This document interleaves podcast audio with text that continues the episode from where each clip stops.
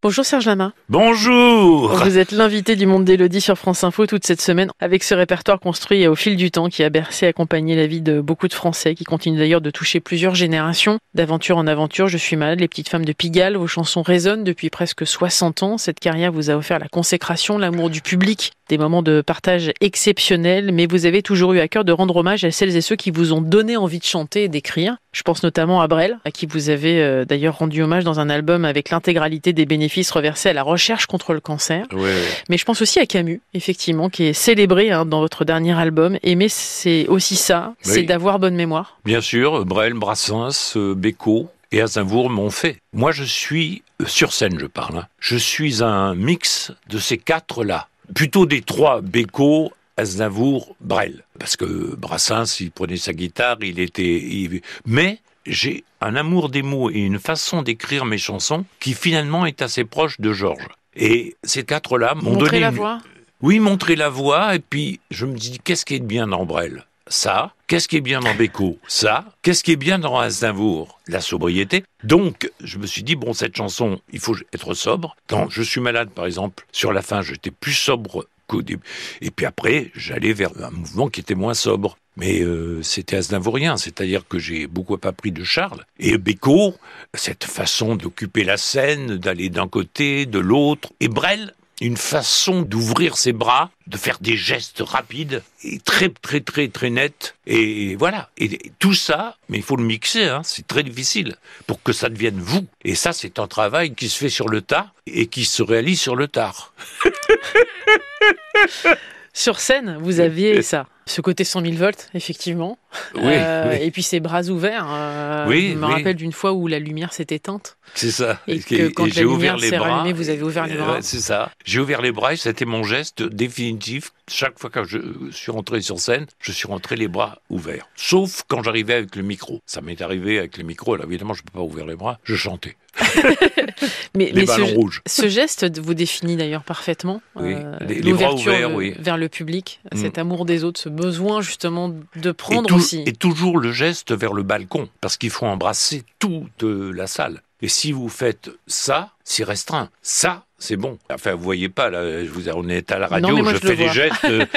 Vous ouvrez effectivement les bras euh, en grand. C'est ce que vous faites d'ailleurs en passant cette semaine avec nous, si je peux me permettre. On n'oublie pas d'ailleurs de parler euh, c'est plutôt mon cœur que j'ouvre, là. Vous avez toujours fait ça d'ailleurs. Vous l'avez. Oui. En fait, vous vous êtes toujours protégé et à travers les chansons, vous êtes toujours livré, mais avec beaucoup de pudeur. Oui, en revanche, je suis pas ennemi de parler à cœur ouvert. C'est-à-dire que je n'essaie pas de me cacher derrière euh, quelque chose. Vous êtes toujours assumé. Oui, je m'assume, euh, je suis comme ça, je suis pas autrement, euh, j'ai pas le choix de toute façon, hein, je vis dans mon corps et dans ma tête. et- C'est ce que vous avez fait avec Napoléon. J'assume tout. Napoléon. À l'école, quand j'étais gamin, mon nom sonnait pas bien français. J'étais la risée des copains, ils m'appelaient la paillonnée. Mal fringué dans ma peau pas bien, j'étais bande à part et boudeur.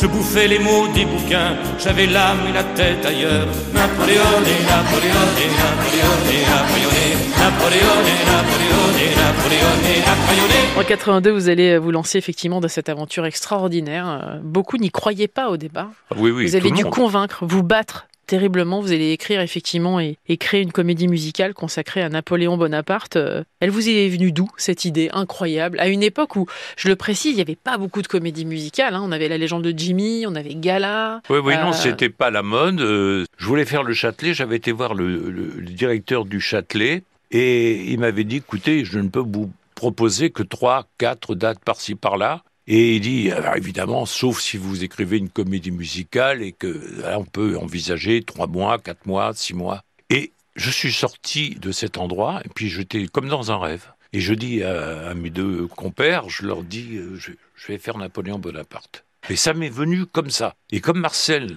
était un historien, je suis arrivé chez Marcel tout de suite et j'ai été lui dire Marcel, vous auriez pas un livre simple sur Napoléon Bonaparte? Parce que il était très surpris de mon idée, faut bien dire. Et à peine j'ai commencé à lire que j'ai écrit, j'ai écrit, j'ai écrit. Mais j'ai écrit 40 chansons. Il en est sorti euh, de- très peu. Et avec Yves Gilbert, ça a été, on a bossé comme des fous, quoi. Il y avait un double album au départ. Oui, un double album qui a très très bien marché. C'est pour ça que j'étais très surpris que justement les grands euh, lieux comme euh, Mogador et le Châtelet ne veulent pas de moi, mais ils me disaient mais qui va venir voir Napoléon Bonaparte? Et je leur disais mais écoutez j'ai vendu 700 000 exemplaires. oui c'est ça. Je, je quand même il y a au moins déjà 700 000 personnes qui vont être intéressées peut-être. Et même si c'est que 500 000, ça vaut quand même le parcours. Et rien à faire, j'ai pas réussi. Et un jour je vais voir Thierry Le Luron et il me dit, le spectacle qui vient derrière, tu vois, à Marigny. Il était à Marigny et il faisait toujours des triomphes à Marigny. Merveilleux Thierry, merveilleux, merveilleux ami. Et il, me dit, franchement, il me dit, la pièce qui vient après, elle va pas durer longtemps. Tu devrais tout de suite te mettre sur le coup et demander. Mais je lui dis, écoute Thierry, ça fait mille places. Je peux pas faire euh, un truc comme ça dans un endroit. Mais ah, écoute, tu veux le faire ou tu veux pas le faire? Il me fait. Alors j'ai fait, bah oui, je veux le faire. Et puis j'ai écouté Jerry et j'ai trouvé même le, le, metteur en scène, Ronny, Jacques Ronny, je l'ai trouvé dans le petit Marigny qui jouait à côté. Et, voilà, une équipe s'est formée et on a écrit une comédie musicale sur Napoléon Bonaparte. Deux ans euh, non-stop, ah avec un public de plus en plus nombreux, et ça le comble. Ah oui, vous auriez craqué. On aurait pu faire ça dix ans, je pense. Hein. Huit ans, en tout cas, c'est sûr. Parce que les gens venaient voir euh, la Tour Eiffel, le Trocadéro, et puis ils venaient voir Napoléon euh, Bonaparte à Paris. Alors donc, j'aurais pu jouer très très longtemps. Et d'ailleurs, quand j'ai dit que je voulais arrêter, euh, ils ont fait grise mine, les, patrons du théâtre. Et j'ai eu raison parce que je me voyais sous le bicorne. Je dis maintenant, je peux pas sous le tricorne même. je je peux pas rester comme là-dedans. C'est trop dangereux. Et là, j'ai fait ce que je voulais j'ai fait Napoléon, j'ai fait ce que j'ai voulu. Euh, maintenant, il faut repasser autre chose. Mais du coup, j'ai fait de la comédie, j'ai appris à jouer, j'ai appris cette discipline que j'avais déjà eue dans Napoléon. Hein. Cette discipline m'a appris beaucoup pour les scènes que j'ai faites après. Ce qui fait que le lama qui est arrivé après était, à mon avis, sur bien des points supérieur au lama qui était avant. Voilà. D'où vient cette force que vous avez, euh, Serge Lama? Vous avez eu un accident de voiture extrêmement grave? Pendant euh, Napoléon, vous allez perdre vos parents d'un autre accident de voiture. Elle vient d'où cette force? Cette force de rester debout? Ça fait, on ne sait pas d'où vient la force. Je suis foncièrement mystique, donc il y a quelque chose, je pense, qui nous guide. Et alors je pense vraiment que moi je suis parfois guidé. J'ai été frappé, j'ai été guidé, et je suis arrivé à un point où où je devais arriver et, et c'est très bien comme ça. C'est très bien comme ça. Il n'y a pas de regret ni de choses à avoir. C'est une.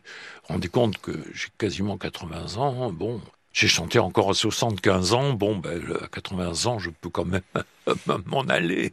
Avec ce spectacle, vous allez tourner en France et au Québec également, euh, Serge Lama. Euh, au total, vous avez largement dépassé le million de spectateurs. Est-ce que le public est votre plus belle victoire? Oui, et puis celle qui est la plus chère à mon cœur, parce que sans le public, qui serais-je? Je serais perdu, j'aurais une vie qui ne me plairait pas, je serais dépressif, je serais... alors que le public m'a tout donné. Alors bien sûr que j'ai fait tout ce qu'il fallait pour le séduire, tout ce qu'il fallait pour aller vers lui, tout ce qu'il fallait tous les jours. Bien sûr, je l'ai fait.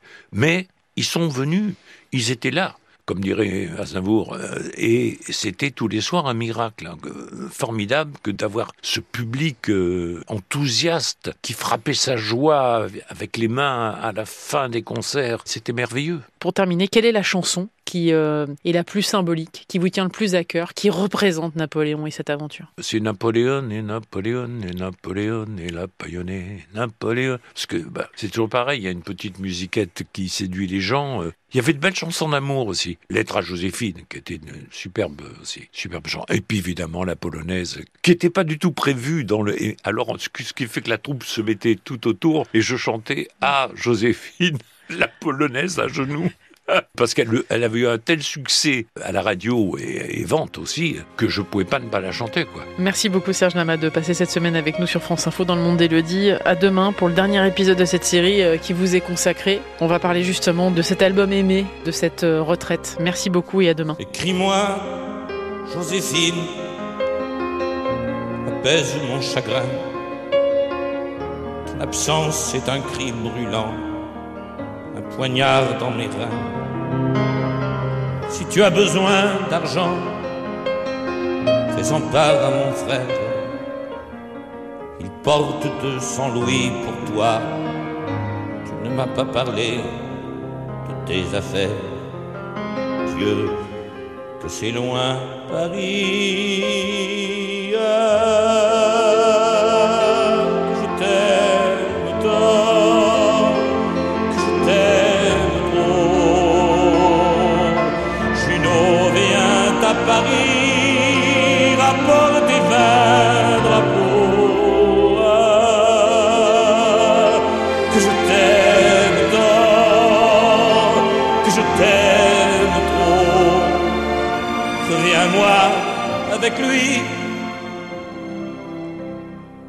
Est-ce bien vrai, Murat m'écrit, que tu ne viendras pas, que tu es enceinte d'un petit, d'un tout petit soldat? Je ne verrai donc pas ton joli petit ventre et tes pauvres yeux là, mais sache que Joséphine est le centre, le cœur du combat.